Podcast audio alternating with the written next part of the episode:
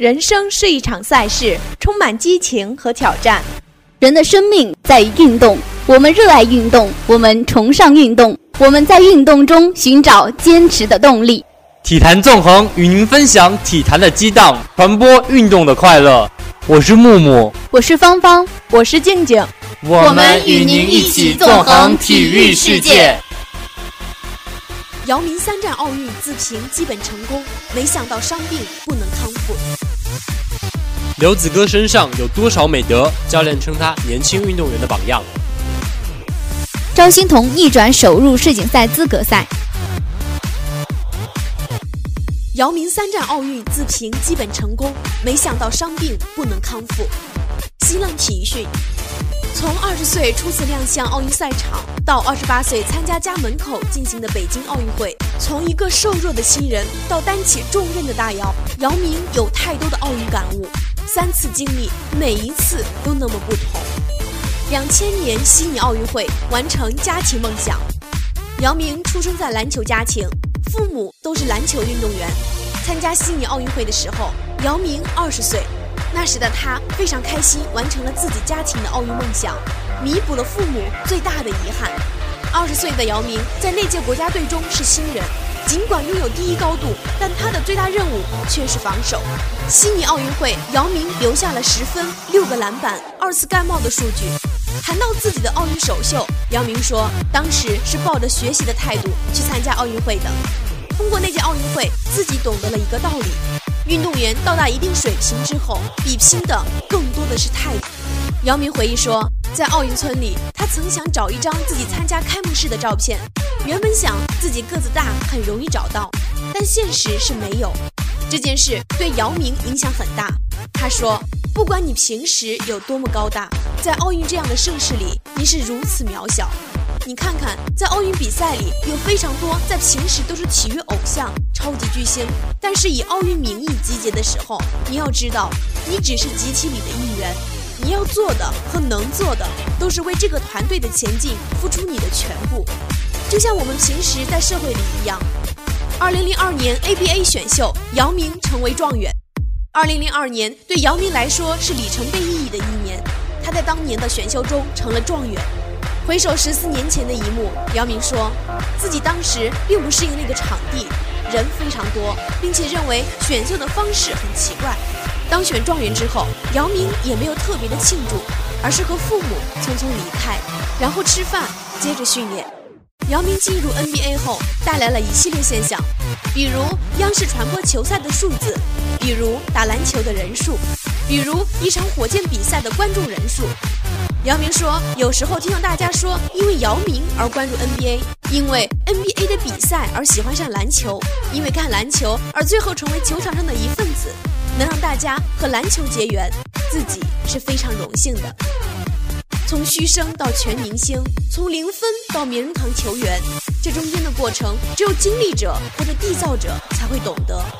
姚明一路走来，甘苦自知，感谢父母和团队。”姚明遇到的困难，就像所有人工作里遇到的挑战一样。他说：“只要用自己对这个工作的熟练度和判断力去做出相应的行为就好。”就像那个时期的自己一样，我们不用把它想象成为一个像电影一样的故事。退役之后，姚明并未真正离开过 NBA。他说：“希望球迷对这项运动的热情，不要因为自己离开而有所减弱。篮球这个项目是大于任何一个人的。”如果你真的爱上篮球，我相信没有谁你都会找到这个项目带来的乐趣的。反过来，当篮球的发展变得越来越好，我们也会有更大的价值。二零零四年雅典奥运会不知天高地厚。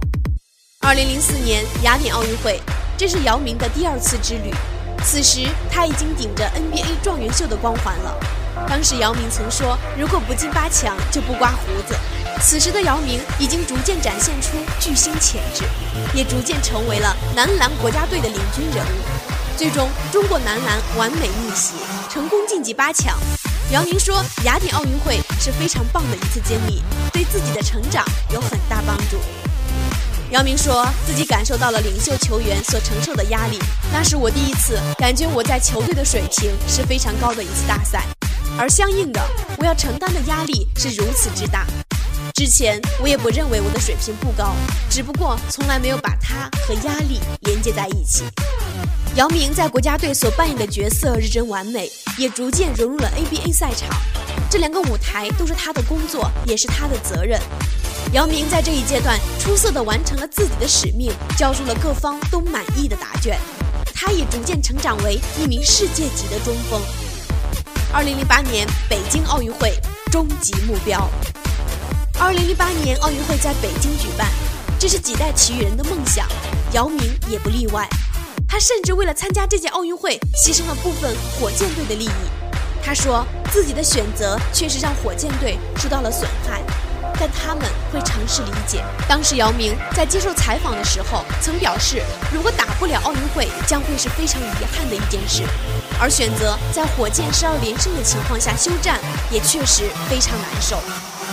北京奥运会，中国男篮再次进入了八强，但在姚明的心里，却和四年前的表现有了很大不同。姚明说，雅典奥运会进八强有幸运的成分，而北京奥运会则是昂首跑过了终点线。姚明在北京奥运会期间说了一句后来成为经典语录的话：“我们把自己交给这支球队。”同时，也把这支球队扛在自己身上，把这支球队举到可以举的最高地方。回顾当年，姚明说，零八年的时候，自己做球队领袖做得很轻松，因为队友们太出色了。自己坐在场下的时候，队友们依然可以打出漂亮的篮球。参加北京奥运会之前，姚明就已经预感到了这将是他的最后一次奥运之旅。他说：“希望能够保留一些美好的回忆，同时也认为确实是时候该离开这支球队，也应该有新的组建方式了。”姚明也坦言自己对火箭队有亏欠，当时因为国家利益牺牲了火箭队的战绩。之后，他希望全身心的投入到火箭比赛中去。当时姚明还没有这么严重的伤病，他认为医学即使能让他重回最好状态，但后来证明姚明的消耗过大了。是时候离开了。北京奥运会结束之后，男篮和女篮一些队员出去庆祝。姚明说，当时感觉自己浑身麻木了，甚至问自己，第二天太阳还会照常升起吗？零八年奥运会像一个目标，引领着、指引着他们走了十年的时间。而当他和自己挥手告别之时，姚明也确实找不到任何继续的动力。姚明退役退得很彻底，他说。从小到大，基本上我一直都是当时球队的主力和核心球员。我不能接受自己实力退化到在一个球队变得不是那么重要。但是很显然，这两次伤势让我的能力和水平下降得很快。我认为我不再可能回到最高水平的自己，也远远不可能变得更好。那么为什么还要继续？当然，在 NBA 的雷阿伦、格兰特希尔，甚至我们自己身边的李楠，他们都做到了。我要向他们致敬，但是我确实没做到。姚明说，NBA 的经历对他很重要，但奥运赛场上发生的故事更值得回味。在做自我评价的时候，姚明认为在 NBA 自己是有成绩的，但是相对来讲，奥运赛场上自己是更接近我认为的成功。后球员时代回馈社会，姚老板、姚大使、姚同学。退役后的姚明很忙，姚明说自己更喜欢“同学”这个称呼。姚明名下有个基金——姚基金，对此他说自己是想要回馈给社会的一些东西。就像当时一无所有的姚明接受了来自四面八方这么多的关注和帮助一样，姚明希望能够带给更多的孩子体育的教育，让他们体会运动的快乐，也希望他们能在运动中感悟人生。姚明说：“我不奢望能够在我的帮助下让多少孩子成了将来的运动员，成了下一代的超级巨星，但是我希望能够让他们在参与运动的过程里接收到和读书不一样的教育。”考卷、书本有的时候确实带给孩子们是一方面的教育，而另一方面，体育教育是可以让孩子们感受到人和人之间互动的一种方式。当满身大汗的他们享受一场胜利之后的庆祝，或者经历一场失败的反思的时候，这种教育意义是非常重要的。三十六岁的姚明还年轻，他说未来希望通过自己和团队的努力。让更多人意识到体育教育的重要性，让社会意识到体育对年轻人价值观的培养的。尊重规则，面对竞争，培养领导力，这些东西很难用书本教给大家，而是需要大家去参与，去体会到运动的乐趣。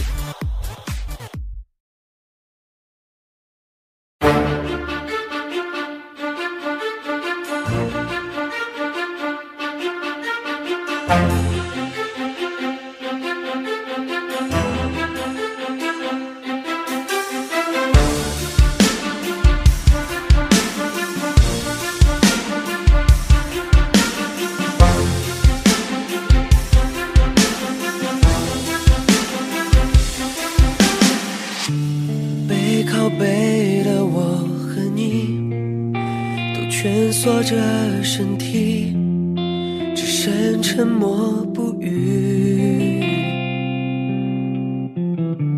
有时太害怕失去，但越是抓得紧，越显得无力。得到关心就忘了珍惜，一不顺心就打包行李。感情耗尽，怎么来得及？We need to know，这画面一点点退后，这伤口一点点腐朽，这感情还能撑多久？We need to know，是一刀刺怎么回头？你的伤痛在我胸口。结局我们都牵手，何尝不是？一闭上眼，那些过去就浮现。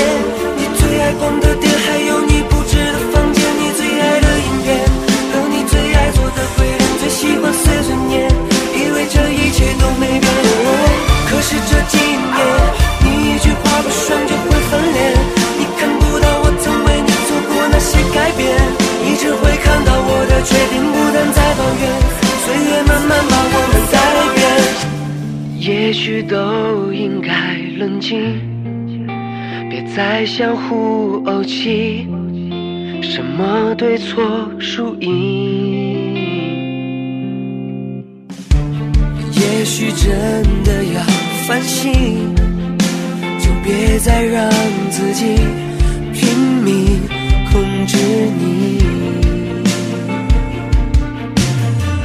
就慢一慢，让我爱着你；就慢一慢，让我看清你；就慢慢，让我忘记你。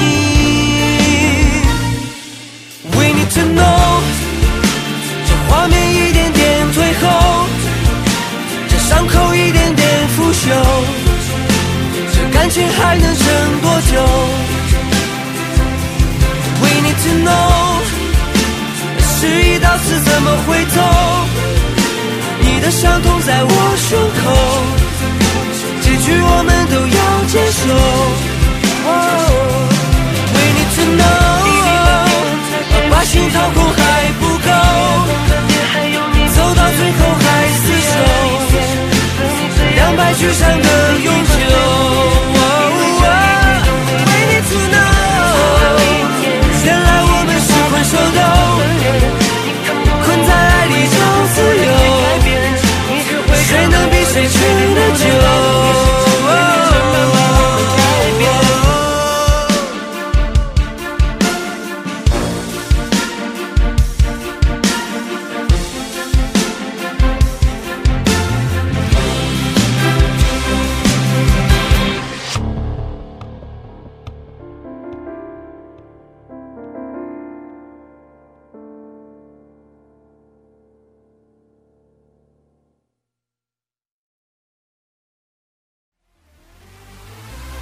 北京奥运会时，当刘子歌一举夺得女子200米蝶泳桂冠后，他的教练金伟一句话高度概括弟子刘子歌拥有所有女性身上的美德。八年后，拥有奥运冠军、世锦赛冠军、世界纪录保持者的光环。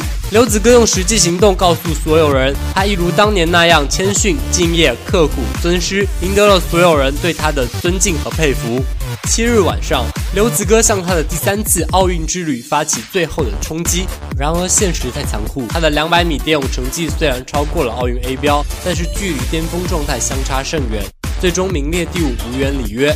从泳池内出水的刘子歌开始，还是保持微笑。然而一路走到熟悉的国家队科研团队工作的地方，见到熟悉的国家队副总教练、科研组组长刘一帆和一队等人后，眼泪再也忍不住掉了下来，失望之情难以言表。对于所有为体育努力拼搏的人来说，刘子歌堪称楷模。作为二十七岁的老将，他完全可以在实现奥运梦想后华丽转身，但是他留了下来。对刘子歌来说，多年来的坚持只因为对游泳的热爱，毫不在意一路走来的坎坷，更没有被名利所困扰。事实上，自从2008年夺得奥运会冠军后，刘子歌有很长一段时间与世界大赛冠军无缘。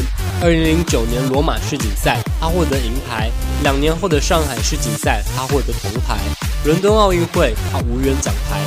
直到2013年巴塞罗那世锦赛，刘子歌再一次站在世界最高领奖台上。刘子歌在实现他的世锦赛冠军梦想后，很多人以为他会退隐江湖，然而他依旧在水里奋战。金伟教练曾经多次劝说弟子退役，毕竟他的体能、身体状况和伤病情况不同于当年。后面有新人拼命追赶，然而执着的刘子歌始终抱着冲击奥运的梦想，严格执行训练计划，从不偷懒，从不抱怨，淡泊名利。在和比自己年龄小将近十岁的陈欣怡等人训练时，刘子歌用自己的奋斗精神和实际行动带动更多的年轻选手。刘子歌与焦刘洋多年来是对手，更是朋友，惺惺相惜的两人并肩为中国游泳赢得国际赛事，成为一段佳话。对于教练刘子歌，始终心存感激。当刘子歌冲击奥运资格未果后，他的教练金伟因为身体不适，七号晚上被送进医院急诊。刘子歌不顾自己的失意和疲劳，跑前跑后尽心尽力地照顾师傅，更是让身边所有的运动员和教练员深受感动。国家游泳队副总教练陆一帆多次表示：“刘子歌是我最敬佩的运动员，他身上有多少美德我也数不清，但他绝对是年轻运动员的榜样。”赵欣彤逆转首入世锦赛资格赛。新浪体育讯，刚刚过完十九岁生日的赵欣彤，迎来了自己走上斯诺克之路后迄今为止最大的一场比赛——世锦赛。第一轮，面对四十四岁的罗德劳拉，赵欣彤在上半场结束后以三比六落后。就当众人以为赵欣彤将止步于资格赛第一轮时，他用顽强的表现证明了自己。十比九，一场完美的逆转好戏。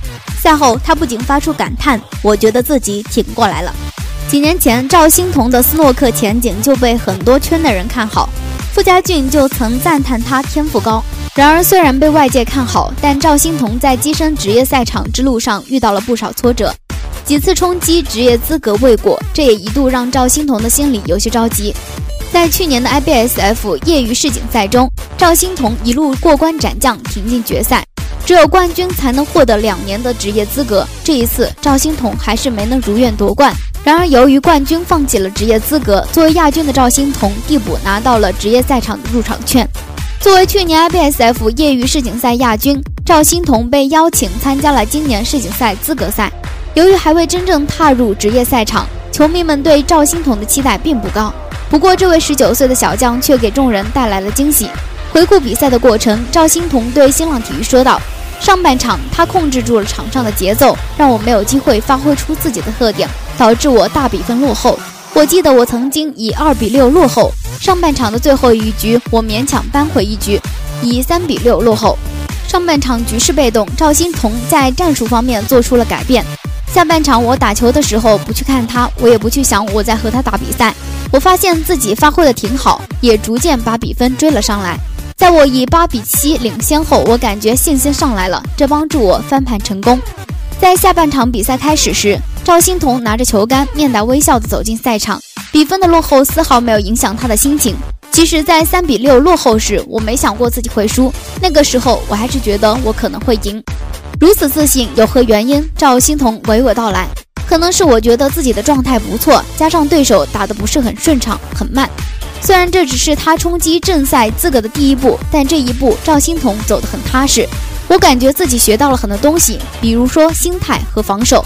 我觉得这场比赛让我进步了。以前我从来没有打过这么慢的比赛，有三局比赛超过了两个小时，我觉得这和我之前打的比赛有很大的不同。我觉得自己挺过来了。资格赛第二轮，赵欣彤将对垒科林马弗林，后者现世界排名第五十三位。观客而言，与赵欣彤相比，马弗林在经验上占据明显的优势，但赵欣彤并不在意，对手是谁不重要，看自己的表现。听完体育新闻后，今天想与大家分享关于跑步的经验，如何骗自己跑得更远呢？一轮盘读法，跑十乘四百米，每次的休息时间则以百分之一秒的数字乘以二十来计算。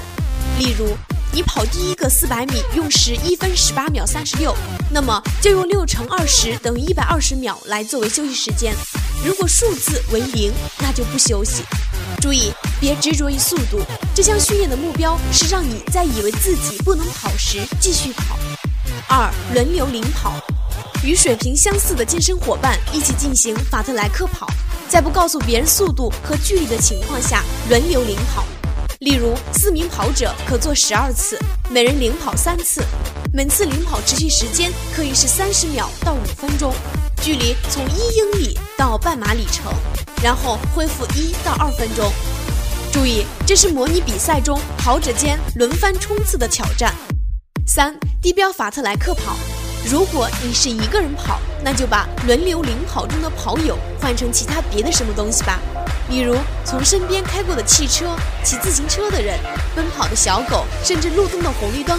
默默设定一个目标，每次启动和停止都以他们为准。每十次为一组，慢跑恢复，再遇到五次就重新开始。四、随机听歌变速跑，随机播放一个音乐列表，让音乐主宰你的速度训练。例如，当听到女歌手的歌，就以十 K 的节奏跑；听到男歌手的歌，就慢跑，持续至少二十分钟。你还可以通过不同流派或艺术家来达到同样的训练。注意选歌定规则时要当心，以免总是慢跑、慢跑、慢跑。时间匆匆流逝，我们的栏目也接近尾声了。感谢您的收听，再见。节目编辑洪龙达，微博、微信上传者张泽民，供稿人陈伟兰。